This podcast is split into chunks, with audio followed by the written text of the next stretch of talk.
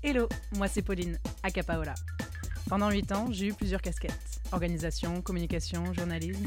Et puis un jour, j'ai eu envie que ce soit du sérieux. Alors j'ai passé ma certif chef de projet en musique actuelle et j'ai débarqué à Paris. Ce talk show est donc né d'un besoin de revenir sur l'ensemble de mes connaissances avec les acteurs de la scène parisienne afin de contribuer à ma façon. Si on ne peut pas se divertir, alors autant s'instruire. Nous ne serons d'ailleurs pas toujours d'accord, mais c'est le jeu. Nous parlerons ici de sociologie, de technologie, de législation, mais aussi de métaphysique ou d'astrologie. Mais n'ayez crainte, même si je vous propose de parler de sujets sérieux, il n'est pas question de se prendre au sérieux.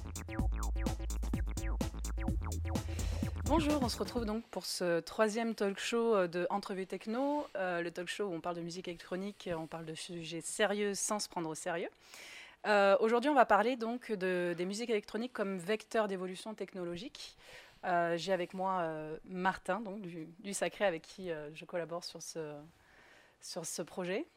Bonjour, ouais, exactement. merci de nous, nous proposer cette émission encore une fois. Et on est très content aujourd'hui de pouvoir échanger sur ce, sur ce, enfin sur ce, ce, ce, comment dire Ce large sujet. Ce, lar ouais, ce très large sujet, ouais, c'est clair. On, on, en a un peu parlé juste avant. C'est vrai que ça va, ça va être dansé et intéressant. Super. Donc j'ai avec moi euh, Jean-Yves Leloup, que je laisserai se présenter juste après mon, mon introduction. Euh, donc la musique électronique a permis de brillantes évolutions dans de nombreux domaines, l'informatique, l'automobile, la télécommunication, mais aussi dans le domaine musical. Il semble donc logique que le genre musique électronique soit une imbrication inextricable de, ces nouvelles disciplines. Euh, Aujourd'hui, on va parler des techniques euh, sur la manipulation du son euh, qui ont poussé les chercheurs, les originaux, les passionnés à créer, à innover et transcender. On va parler de ces uluberlus qui ont imaginé des nouvelles postures d'écoute en réinventant l'acoustique, de ces cyberpunk et de cette génération bedroom qui a bouleversé le marché du disque ou encore de ces artistes qui ont pulvérisé les codes de, de, leur discipline pour élaborer de nouvelles œuvres globales, intégrant le son, l'image et la forme. Bref, on va parler, euh, on va tenter de définir en quoi les musiques électroniques ont été un formidable vecteur d'évolution technologique. Et donc, pour répondre à ces questions, j'ai avec moi euh, Jean, Jean-Yves Leloup. Bonjour. tu peux te présenter brièvement? Eh bien, Jean-Yves Leloup, je suis euh, euh, journaliste, auteur de livres euh, sur la, sur la musique, euh, j'ai été le commissaire de l'exposition euh, présentée en 2019 à la Philharmonie de Paris qui s'appelait Electro de Kraftwerk à Punk et qui est une expo maintenant qui voyage à, travers euh, l'Europe, qui est présentée en ce moment à Londres jusqu'au mois de mai 2021 et puis qui ira par la suite en Allemagne. Donc ça c'est un travail un peu au long cours parce que là, elle a elle a le potentiel aussi pour aller dans d'autres pays, donc on travaille aussi là-dessus. Là donc voilà, j'ai un travail de, de, réflexion, euh, d'écriture, et puis aussi un travail parfois euh, plutôt de, création avec le, duo Radio Mental, ou aussi en solo avec d'autres musiciens dans, dans, le champ d'une musique un peu plus proche de l'ambiante ou de ce qu'on appelle l'art sonore, donc qui est vraiment en dehors de la, on dire, de la techno pure et dure pour laquelle parfois je suis connu en tant que journaliste. Oui. J'explore d'autres territoires sonores avec euh, le son, avec une carrière artistique. Voilà, selon les, j'ai des années plutôt auteur, euh, journaliste, euh, enseignant, euh, parfois plus commissaire, parfois plus artiste, ça dépend. Ouais, pluridisciplinaire. voilà, On n'a pas le temps ça. de s'ennuyer au moins. et alors justement, pour rebondir sur ce que tu viens de dire, euh, donc dans ton livre Digital Magma, euh, tu parles de musique concrète, de design sonore, d'art acousmatique. Mmh. Est-ce que tu peux un peu nous expliquer ces termes? Ah bah alors, déjà la musique concrète et la musique acousmatique, ça c'est pour revenir un petit peu aux sources des, euh, on va dire des grandes avant-gardes musicales qui ont euh, inventé une partie de la musique du, du 20e et 21e siècle. En fait, après la Seconde Guerre mondiale, dans les années 1950, vous allez avoir plein de, de laboratoires, enfin de studios de recherche pas des laboratoires, c'est plutôt des studios de recherche euh, de la musique électronique, parce que la musique électronique, elle commence vraiment dans ces studios-là, même si bien sûr il y a eu plein de, de cas d'origine d'instruments qui ont été inventés dès la fin du 19e siècle, mais ça on ne va pas y revenir. Mais donc après-guerre, vous avez plein de studios qui sont financés par euh, les radios nationales, par des grandes universités, par des grandes compagnies comme Philips ou Bell aux États-Unis, et qui sont euh, des studios où on va faire de la recherche à la fois technique, technologique, l'invention d'instruments, de, techniques euh, pour générer de manière électronique de, de, la musique et des sons. Et puis vous avez aussi des compositeurs et quelques compositrices aussi qui travaillent dans ces studios-là. Mais on est vraiment très loin de l'électronique actuelle ou de l'électro, c'est vraiment une musique plutôt une musique d'avant-garde, qui s'inscrit dans l'histoire d'une certaine forme d'expérimentation et d'avant-garde. Et donc jusqu'à la fin des années 60, voilà, la musique électronique, c'est cette musique de recherche qui ne s'adresse pas, du tout au plus grand monde, mais dont les techniques qui ont été développées avant 68 vont par la suite eh bien pénétrer auprès du grand public. Et puis la musique pop, enfin l'ensemble des musiques populaires, euh, pop, rock, et puis après les musiques un peu planantes, 70s, etc., vont euh, très rapidement euh, intégrer ces innovations qui ont été développées dans ces studios, et puis vont même les dépasser assez rapidement.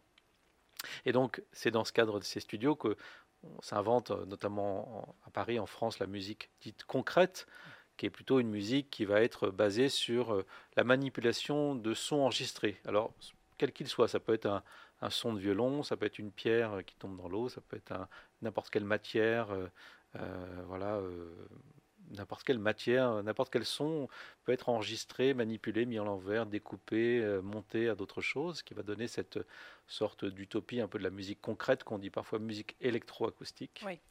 Voilà, et qui, dans, qui va parfois se mélanger à l'électronique, pas toujours, et puis qui va un peu annoncer voilà, les, les non pas l'électro pur et dur tel qu'on l'entend aujourd'hui, mais tous les, procédés par lesquels on travaille le son aujourd'hui. Au fond, ce qu'on a pu faire avec des bandes magnétiques et des magnétophones dès les années, euh, de la fin des années 50, ce qu'on fait avec un logiciel, c'est quasiment la même chose, sauf qu'on va parfois beaucoup plus vite et qu'on dispose aussi de, techniques un peu plus développées. Mais au fond, les grands principes de la, manière dont on va utiliser euh, à la fois des sons électroniques et puis des manipulations du son enregistré, c'est ce qu'on fait aujourd'hui avec un logiciel. C'est ce que j'allais dire, c'est un peu du sampling de la nature en fait. Euh.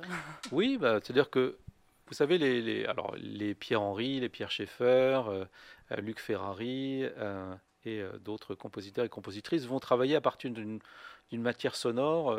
pour eux, tous les sons n'ont pas se valent, mais enfin, tout, est possible et imaginable. Donc, sons d'instruments, sons électroniques qui peuvent être générés par des appareils, même pas, je ne parle pas d'instruments, parfois des appareils un peu détournés de leur usage, et puis aussi simplement, euh, voilà, une pierre qu'on va racler contre une surface, euh, un grincement, euh, le grincement d'une porte, voilà, tout est possible et imaginable pour imaginer des sortes de symphonies de sons enregistrés et manipulés. C'est, c'est ce qu'on pourrait, c'est la manière dont on pourrait définir de manière très rapide la musique concrète ou électroacoustique. D'accord. Merci pour ces précisions. Euh, bah, moi, je trouve ça super intéressant parce qu'on on parle au début là d'expérimentation, de, en fait, de création des, euh, euh, des, instruments. Qui, parce que forcément, au début, on part, voilà, on, a dû créer ces synthés et, après, on voit comment on se les, on se les apprivoise petit à petit au fil du temps pour faire la musique qu'on connaît aujourd'hui, en fait. Oui, tout à fait. Bah, en fait, les, d'abord, au fond, il y a une il y a des premiers instruments électroniques qui apparaissent dans les années 1910 euh, et 1930, là, le thérémine ou les ondes Martenot. Alors, qu'est-ce que c'est un instrument électronique juste? C'est, c'est en fait c'est la variation d'intensité d'un courant électrique qu'on, peut, faire, varier cette intensité qui va générer une fréquence. Et donc on peut faire varier la fréquence et la hauteur du son, donc la note. À partir de ça, c'est un, principe qu'on a compris au, au XIXe siècle, même, même, même avant. Après, toujours est-il qu'il a fallu concevoir les outils pour faire varier cette intensité électrique. Donc ça, c'était un principe qui était basé, euh, qui était posé depuis très très très longtemps. Et puis par la suite, on a la, l'intuition de beaucoup d'ingénieurs, un peu musiciens, parce que euh, sortir des années euh, de la Seconde Guerre mondiale, euh, on avait cette intuition chez, les personnalités qui avaient une vision très technologique, qui étaient parfois des compositeurs, pas toujours des compositeurs aguerris, mais en tout cas qui savaient manier un instrument. Et on a détourné pas mal d'outils de, la guerre, en fait. Notamment en Angleterre, vous avez toute une scène comme ça. Donc, toutes les, tous les appareils qui servaient à mesurer l'intensité d'un courant électrique, les oscillateurs qu'on pouvait récupérer ici ou là. C'était fascinant de voir à quel point on a commencé à faire de la musique et du son à partir d'appareils, d'appareillages récupérés. Et, et la guerre a été souvent été un accélérateur technologique pour d'autres inventions. Ça a été le cas pour, pour la musique. Et puis par la suite, vous avez des gens qui étaient un peu plus à l'écoute des musiciens, on va dire populaires. Si vous prenez un, ingénieur, un inventeur comme Robert Moog, voilà un inventeur américain qui va concevoir parmi les premiers synthétiseurs euh, dans la seconde moitié des années 60. C'est pas le seul, hein, mais ça a été un des grands pionniers. Lui, il va vraiment développer son synthétiseur en relation avec des musiciens ou des musiciennes euh, comme Wendy, Wendy, Carlos par exemple, qui vont vraiment lui donner un feedback de, son, de l'usage de l'instrument. Et donc là, on va commencer à concevoir des instruments qu'on peut transporter ou qui, qui possèdent une ergonomie mm. qui sied, euh, qui conviennent aux, musiciens et, aux musiciennes, ce qui n'était pas toujours le cas avant où on avait quand même des moyens de studio qui étaient assez, assez lourds et assez importants. mais c'est grâce à ces synthétiseurs développés en, en relation avec les musiciens euh, que justement tous les musiciens pop vont pouvoir se les approprier pas les détourner, mais se les approprier puis les utiliser. Et alors, euh, donc là, on parle vraiment des musiciens, euh, des, ingénieurs. Euh, à qui d'autres ont profité, enfin, à qui d'autres ça a profité cette période? C'est-à-dire qu'est-ce que ça a amené dans, en termes de, dispositifs de diffusion, de sonorisation? Alors, dans la musique, dans la musique concrète, en fait, on a inventé très tôt des dispositifs de diffusion spatialisés, alors qu'ils pouvaient être parfois même avec de la stéréo. Hein, on a inventé comme ça des sortes d'orchestres de, haut-parleurs. Euh, c'est pour ça que parfois on a parlé de musique acousmatique. Acousmatique, ça veut dire écouter sans voir. C'est-à-dire qu'on a imaginé très tôt des dispositifs de concert au sein duquel l'artiste ne serait pas vraiment mis sur un piédestal, où il n'y aurait pas de performance instrumentale ou scénique, comme c'est souvent le cas en musique électronique, mais des dispositifs spatialisés, où au fond, euh, l'auditeur est entièrement euh, dédié à cette écoute pure, on pourrait dire, mais qui est une écoute spatialisée qui va jouer aussi sur la, texture de chaque haut-parleur. Donc même avec un, son stéréo à deux voix, vous pouvez distribuer cette stéréo sur 15, 20, 30 haut-parleurs et qui ont des couleurs différentes, des couleurs, des rendus différents. Et puis aussi, on peut avec une table de mixage, eh bien distribuer le son bien à droite ou à gauche, en haut, en bas. Et donc notamment en France, on a eu un développement comme ça très, très novateur euh, de cette forme de concert, qui est euh, certes un peu différente de ce qu'on a pu connaître euh, dans la scène électro actuelle, mais qui était vraiment très, très novateur. Et puis après, longtemps après, c'est vraiment la scène disco, hein, les, discothèques new-yorkaises, notamment des années 70, qui vont vraiment perfectionner et inventer le, le sound system tel qu'on le connaît aujourd'hui. C'est-à-dire que c'est là aussi une musique. Alors la disco n'était pas du tout toujours électronique, elle est devenue électro vers 77-78, mais c'est une, musique festive, hédoniste, qui a parfois utilisé donc l'électronique. Et c'est grâce à cette musique-là et grâce à ces lieux qu'on a développé la technique. Alors parfois la technique précède l'art, parfois l'art précède la technique, c'est toujours un petit peu complexe. Mais il y a des, en tout cas, il y a toujours un dialogue entre, on pourrait dire, des ingénieurs et euh, des artistes. Et là, dans la disco, c'était le cas avec, euh, voilà, vous avez des grands ingénieurs qui sont connus euh, à New York pour avoir vraiment voilà, perfectionné ce son des clubs et au fond, tout ce qu'ils ont inventé est, presque, est toujours présent. ils étaient vraiment au service des, des DJ et des musiciens.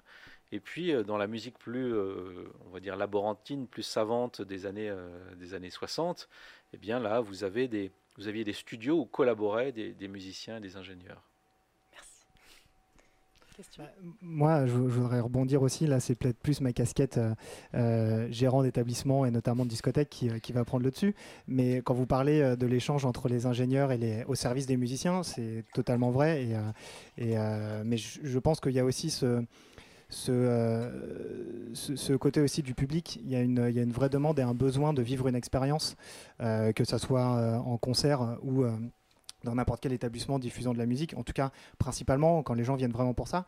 Et il y a aussi un, besoin vis-à-vis de, des salles euh, bah, de proposer quelque chose de nouveau, proposer quelque chose qui va donner envie aux gens de venir. Donc euh, il y a vraiment ce côté aussi consommation de la musique et consommation du, spectacle et de la nuit, en l'occurrence pour la musique électronique, euh, qui pousse aussi un peu tout le monde, j'imagine, à, proposer quelque chose de, nouveau et développer les technologies.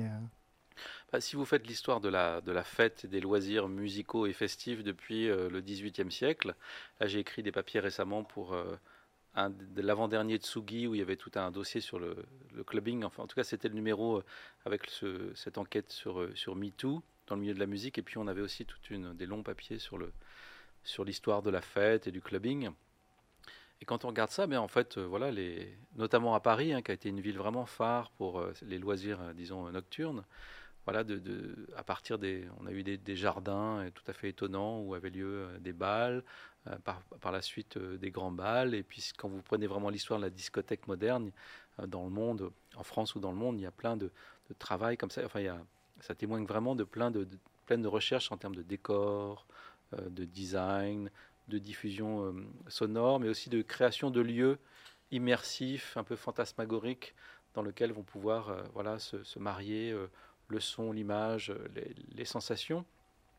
Et souvent, on, a tendance à voir un petit peu ces lieux nocturnes comme des, voilà, des, on pourrait dire des cabarets améliorés où on boit un coup, on fait la fête et on écoute un petit peu de musique, mais euh, ça, suit aussi bien évidemment toute l'histoire des, toute l'histoire des, des, techniques et euh, notamment avec la, la, discothèque moderne. Alors certes, il y a cette, cette, grande évolution qui a eu lieu à New York dans les années 70, mais un petit peu avant, on a eu des, des discothèques des discothèques incroyables à Florence ou à Rimini à la fin des années 60, parce que là, vous avez eu des jeunes architectes euh, d'un mouvement radical d'architecture qui ont imaginé des discothèques euh, euh, voilà, comme des lieux vraiment fantasmagoriques au croisement du psychédélisme et, et d'architecture, disons, un peu utopiste. Mmh. Euh, et ça, c'était très beau, ça. Je me permets, parce que du coup, on va aborder ce sujet-là juste, juste après. euh, pour juste clôturer avec ce thème, est-ce que mmh. tu peux, enfin, le thème qu'on était en train d'aborder, euh, donc concernant la production musicale, quel rôle a joué l'ambiante Quelle est la nouvelle posture pour produire l'ambiante par rapport aux, aux autres? La musique ambiante, c'est une. Alors justement, on en parlait tout à l'heure en micro parce que je suis en train d'écrire un livre là-dessus qui paraîtra l'été prochain si tout va bien en 2021. L'ambiance, c'est une musique pas seulement électronique, hein, elle peut être faite avec pas mal d'instruments euh, divers et variés. Euh, à l'origine, en partie, euh, même si elle a existé depuis longtemps, quand Brian Eno la conceptualise vers 78 avec l'album, enfin en 75, 76 avec un album qui s'appelle Discrete Music, musique discrète, et puis après Music for Airports, musique pour aéroport.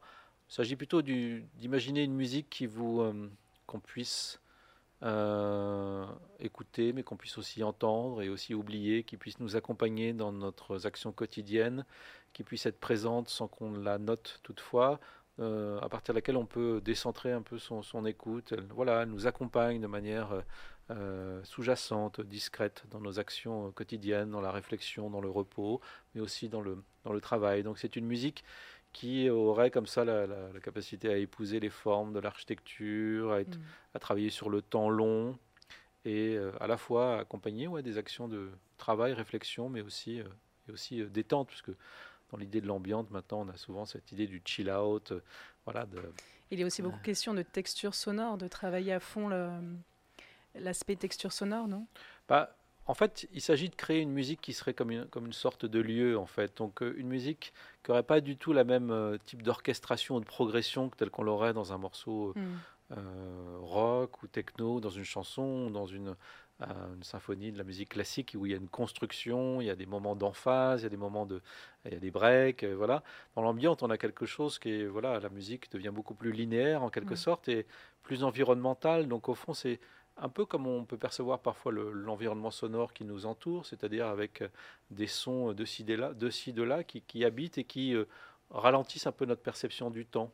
C'est-à-dire que voilà, il n'y a plus la même construction euh, sonore et musicale, donc on a souvent des notes tenues, c'est-à-dire le synthétiseur fait ça très très bien, hein, voilà, des, sons tenus, des notes qui, continuent ou qui sont développées sur un temps assez long, et puis surtout une musique voilà, qui parvient de cette à partir de cette structure, de ce point de vue formel, à nous faire oublier le, passage du temps. Merci. Est-ce que tu veux rajouter quelque chose avant qu'on... Ça me paraît une très bonne conclusion euh, sur le passage du temps pour, terminer cette première partie. Parfait. Euh, tu veux nous présenter un morceau d'ambiance du coup? Ah bah oui. Alors justement, comme je suis en plein dans l'écriture de ce, bouquin, alors j'aurais pu, on aurait pu passer un morceau de Brian Eno, mais voilà, il, il est beaucoup dans l'actu en ce moment, et je préférais euh, voilà vous présenter un, un album qui est un peu oublié, qui doit dater de 94, qui a été la grande année en tout cas pour l'ambiance euh, techno ou l'ambiance house de l'époque. Auto Creation, ça s'appelle Dark Smile. Et donc ça, voilà, c'est un morceau très très ambiante, mais qui a cette, aussi cette couleur un petit peu ténébreuse qu'a la techno aujourd'hui. Donc c'est cette, cette, ambiance techno du début des années 90, cool. qui, était, qui est très euh, très hypnotique, très ténébreuse et qui possède aussi un petit côté un peu, un, un peu mélodramatique peut-être. D'accord, merci beaucoup. On envoie.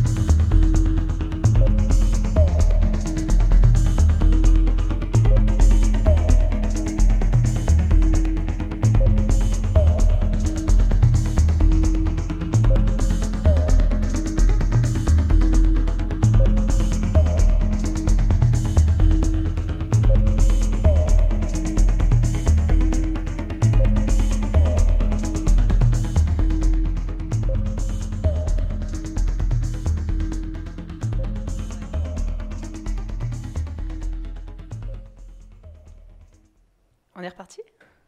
Ouais.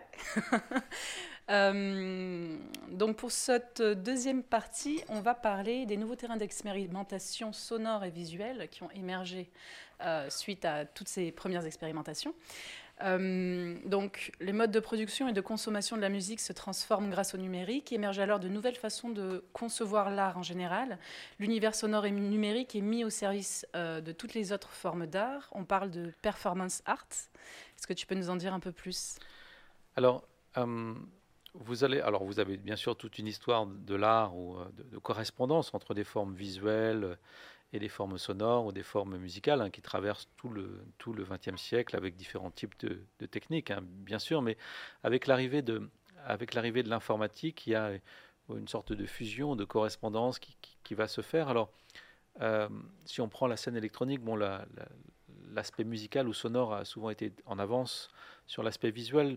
Euh, ne serait-ce que pour des questions purement euh, techniques, notamment en informatique, c'est quand même beaucoup plus facile de gérer du son que euh, des images. C'est beaucoup plus lourd en termes de temps de calcul, en, de, termes de, capacité. Donc, euh, souvent, dans les, au début de la scène électronique, disons moderne, de la techno, de la house, euh, des raves, etc., les premiers aspects visuels sont des travaux, de lumière, des travaux de, fumigène, et, puis bien sûr des, vidéos qui peuvent être projetées. Mais au croisement des années 90 et, et 2000, là, on voit apparaître euh, des, outils, euh, des logiciels qui vont permettre de, travailler les sons, de travailler les images plutôt de manière beaucoup plus euh, rapide, avec presque l'agilité avec laquelle on pouvait le, faire avec des sons. Et puis vous allez aller voir donc apparaître des, logiciels et puis aussi des artistes qui manient un petit peu les deux. Alors vous voyez apparaître un truc qu'on appelle le concert audiovisuel aussi ou live AV, comme on le dit parfois aujourd'hui, live audiovisuel. Ça, c'est quelque chose qui apparaît vraiment vers 99, 2000, 2001. D'abord chez des artistes euh, de musique électronique euh, qui sont un petit peu en, avance sur les autres, un peu plus, euh, qui seraient plus proches de l'électronica, la frange plus expérimentale, ou plus proche du monde, de, du monde des arts. Vous avez Karsten Nicolai en Allemagne, par exemple ou, d'autres qui vont euh, travailler à la fois le son et l'image dans un même mouvement avec les, presque les, mêmes outils et qui vont d'abord retourner plutôt dans, les, dans des lieux d'art, dans des galeries, euh, voire même au centre Pompidou, et puis aussi dans les premiers festivals euh, numériques, d'art numérique et, et, de musique électronique qui commencent à apparaître au début des années 2000. Et c'est voilà, c'est avec cette génération-là, mais qui vient pleinement de la scène électronique, mais qui d'abord euh, voilà, explore autre chose que, que la dance music pure euh, telle qu'on le voyait dans les clubs et dans, dans les rêves. Avant ça, euh, il me semble qu'il y a aussi des artistes, des plasticiens. Hmm. qui vont chercher à sublimer un petit peu leur art grâce à la musique et au numérique? Bah, Avec le numérique, non, parce que c'est vraiment, c'est vraiment à la fin des années 90 que l'informatique permet vraiment cette correspondance, au travail du son et aussi de, l'image. Mais après, euh, dans, dans, l'histoire, euh, effectivement, de, euh, dans l'histoire de, l'art, vous avez des, effectivement des, d'abord des formations musicales, effectivement, comme, comme Kraftwerk, par exemple, qui, qui voient leur, ils ne se voient pas vraiment comme un groupe de musique, mais plutôt comme des artistes, disons, un peu plus multimédia, qui vont utiliser à la fois les arts graphiques, les arts visuels, euh, des collaborations parfois avec des artistes euh, visuels. Bon, ça, on l'a aussi chez des groupes de rock comme les, Talking Heads par exemple, chez Sonic Youth aussi pour euh, dans l'univers d'un rock un peu plus arty. Et puis vous aviez aussi même Jean-Michel Jarre dès la fin des années 70 avec ses grands concerts en, plein air. Hein, premier concert en plein air là, qui est Place de la Concorde, qui fait suite, c'était pour un 14 juillet, qui fait suite déjà à ses grands succès. Bon, bah, on est voilà, dans un grand spectacle immersif, audiovisuel, où là, on travaille plutôt avec des, grandes projections. Euh, alors, c'est une espèce de sorte de diapositive géante ou de gélatine posée euh, sur des, euh, des, énormes projecteurs.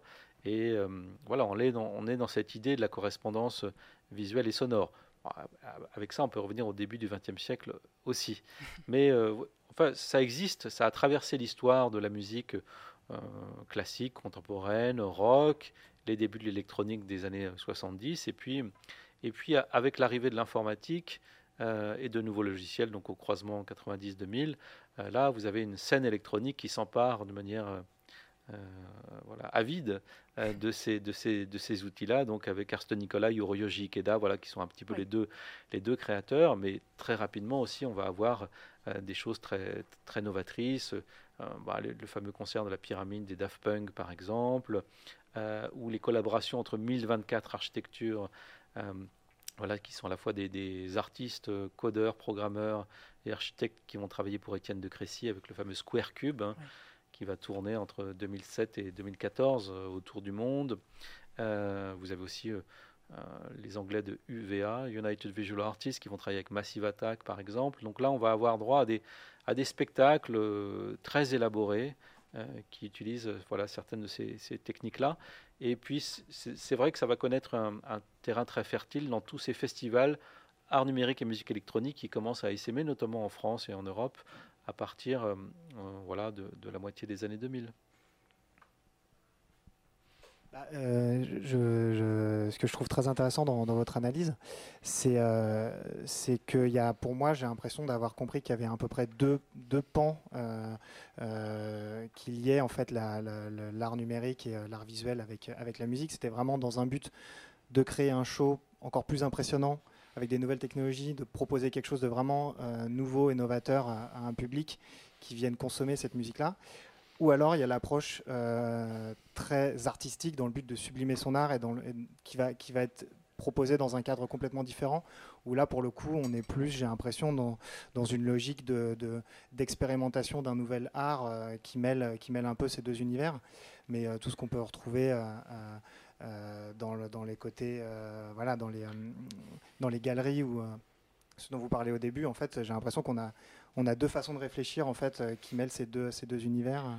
Bah, souvent, vous avez des, voilà, des innovations euh, esthétiques, artistiques et technologiques parfois qui ont lieu euh, souvent hein, dans l'univers, enfin parfois dans l'univers des avant-gardes ou de l'underground ou en tout cas dans des milieux plus, curieux et plus ouverts et qui, peuvent plus ou moins rapidement pénétrer la, culture, la culture populaire où vous avez aussi, par exemple, le milieu du cinéma a été vraiment un, voilà, un accélérateur de ces types de technologies avec euh, voilà, donc, le cinéma de science-fiction, euh, qui ont été euh, voilà, très rapidement dédiés à, un large public. Mais souvent, effectivement, vous avez des, voilà, des, choses qui sont inventées dans le milieu des avant-gardes, d'où leur nom d'ailleurs, et qui peuvent aller très vite. Alors, un des cas tout à fait typique, ça serait le mapping, par exemple, quelque chose qui est très courant aujourd'hui. On va projeter euh, des visuels sur des formes, euh, voilà, sur des formes en trois dimensions. Donc, on peut habiller des, bâtiments publics euh, d'images diverses et variées, créer des illusions visuelles, puisque si vous projetez une image en 3D sur un véritable objet en 3D, eh bien, ça peut créer vraiment des, illusions particulièrement fortes. Et ça, donc, vous avez une, histoire. Ça commence à se faire parfois avec, à l'aide de diapositives dans les années 70. Hein, c'est déjà possible avec des, techniques très simples. Et puis vous avez justement des, artistes comme 1024 Architecture qui vont l'utiliser avec Étienne de Crécy en 2007, mais en, 3-4 ans, euh, cette technologie a été, on pourrait dire, un peu cramée parce qu'elle s'est retrouvée utilisée par euh, toutes les grosses agences d'événementiel. Euh, voilà, c'était l'arrivée du Tour de France avec des projections en mapping sur, sur la surface du, de l'Arc de Triomphe. Enfin, on a vu ça au MTV Video Awards. Enfin, c'est très vite passé dans la culture populaire et ça a un peu même dénaturé beaucoup de travaux d'artistes qui se sont après détournés de cette technique-là. Mais c'est intéressant de voir le, mapping aujourd'hui dans n'importe quel euh, euh, bourgade française, on va illuminer avec du mapping euh, une cathédrale ou un monument public, on va faire un, succès pour petits et grands, enfin un spectacle pour petits et grands, mais c'est, ce qui est assez beau, c'est de voir que ben voilà, ça s'est fait dans cette scène électro. Là, c'est vraiment un bon exemple. Alors, avant l'électro, un petit peu dans, on pourrait dire dans l'art contemporain, mais de manière très sporadique. Et puis c'est vraiment des gens qui sont venus de cette scène électro, qui ont créé ces outils et ces logiciels qui sont par la suite devenus euh, que tout le monde connaît aujourd'hui. C'est aussi les belles histoires de, mais là, parfois, c'est un peu trop rapide. on n'a pas eu le temps d'en profiter, c'est ça Ça a perdu de sa sève artistique, bien sûr. Mais euh, justement, euh, on, a aussi, euh, on, est aussi témoin d'une génération qui a grandi avec le numérique, qui a grandi avec les ordinateurs. Donc forcément, le lien entre la production musicale, enfin les compétences en tout cas, production musicale, production graphique, etc., s'entremêlent. Et on a des artistes euh, bah, par exemple, euh, j'avais un exemple, c'est bien, je ne m'en souviens plus. J'arrive. En plus, euh, il est très connu. Alors, Bon, je l'ai plus. C'est pas grave. Bah, Woodkid, c'est ça? Je crois, qui, construit complètement tout son univers, qui construit ses spectacles, qui est, le, qui est son propre graphiste et euh, qui produit aussi sa musique. Donc on a aussi euh, ben, des artistes qui sont un peu pluridimensionnels parce qu'en fait, euh, ben, ils ont vraiment grandi avec le numérique. Quoi. Bah, les, outils numériques aujourd'hui permettent à certains artistes assez visionnaires, qui, sont, qui, ont assez de talent pour manier à la fois le, son et l'image, d'être des artistes véritablement complets. Ils ne sont pas si nombreux que ça, parce que parfois, rien ne remplace la collaboration ou l'aide d'autres équipes. Woodkid, il est à la fois un, aspect très cinématographique, un des réalisateurs de clips, et à terme, je pense qu'il aimerait euh, pénétrer à Hollywood, hein, c'est ce qu'il disait dans ses premières interviews, puis il est aussi, aussi euh, euh, musicien, mais à l'évidence, quand on, on, voit ses clips ou certaines de ses réalisations, on sent bien qu'il y a à la fois un esprit voilà, sonore et visuel. Ron aussi, il me semble, qui, qui fait aussi du court métrage ou qui fait ses ah, clips. Ron, Ron a été étudiant en cinéma, il a fait un peu de sound design, il a une ouverture au cinéma, mais il travaille souvent avec des, artistes. Euh, ils ne sont pas si nombreux hein, à pouvoir faire les deux, c'est quand même très, très complexe aujourd'hui. disons que, en tout cas, ces, outils-là permettent d'être très, très indépendants.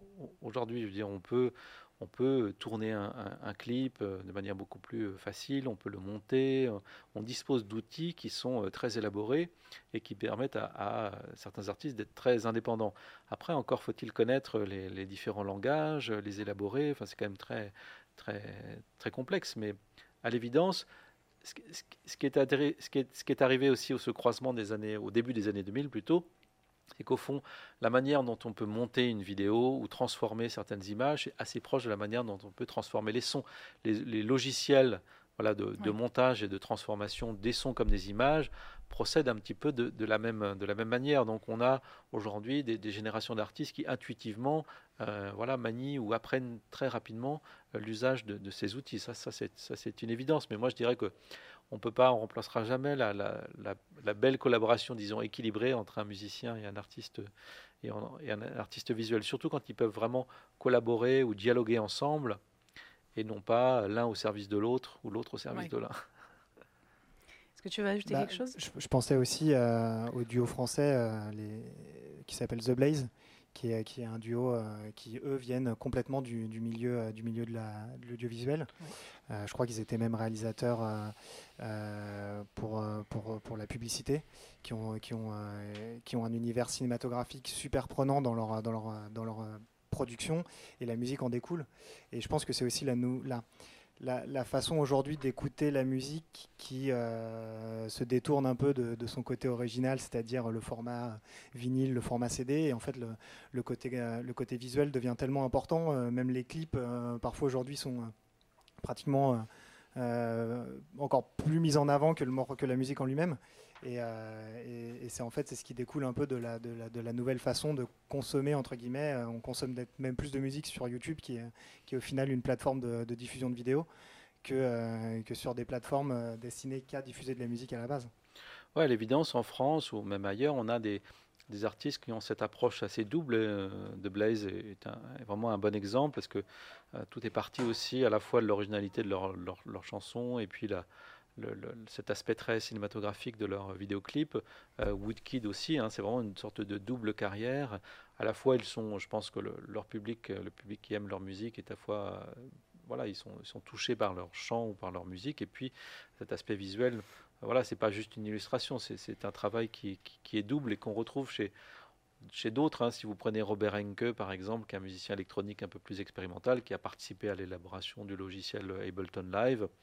Aujourd'hui, euh, voilà, la plupart de ses concerts sont des performances, soit avec des systèmes visuels qu'il conçoit lui-même, soit avec euh, Christopher Bauder, qui est un, artiste plasticien qui travaille à partir de, euh, de laser ou de, jeux de lumière, par exemple. Donc, ils font des, performances qui sont, euh, qui, sont très belles et qui peuvent toucher un large public. On, on, les a vus à la Fête des Lumières à Lyon, par exemple même s'ils viennent de ce milieu plus, expérimental. Et puis vous avez cet aspect, très français, aussi très cinématographique qu'on retrouve chez, chez, The Blaze et, Woodkid, et, sans doute chez d'autres. On a cette, culture cinématographique qui est assez importante chez nous, en tout cas, et qui explique sans doute aussi cette euh, double approche. Merci Jean-Yves Leloup. Euh, on va clôturer cette première partie. Euh, donc ben là, pour le coup, c'est moi qui ai sélectionné un morceau, parce que ça m'a rappelé des souvenirs, en fait, en lisant ton livre. tu parles de Laurie Anderson, donc, qui a été justement une artiste plasticienne qui a créé tout un univers, qui a intégré la musique et un morceau qui s'appelle Oh Superman, que moi je connaissais du coup, euh, enfin je connaissais le remix qui a beaucoup tourné euh, à Montpellier euh, dans un fameux after qui s'appelle le Bar Live. Donc voilà, merci beaucoup et puis on se retrouve pour la deuxième partie juste après.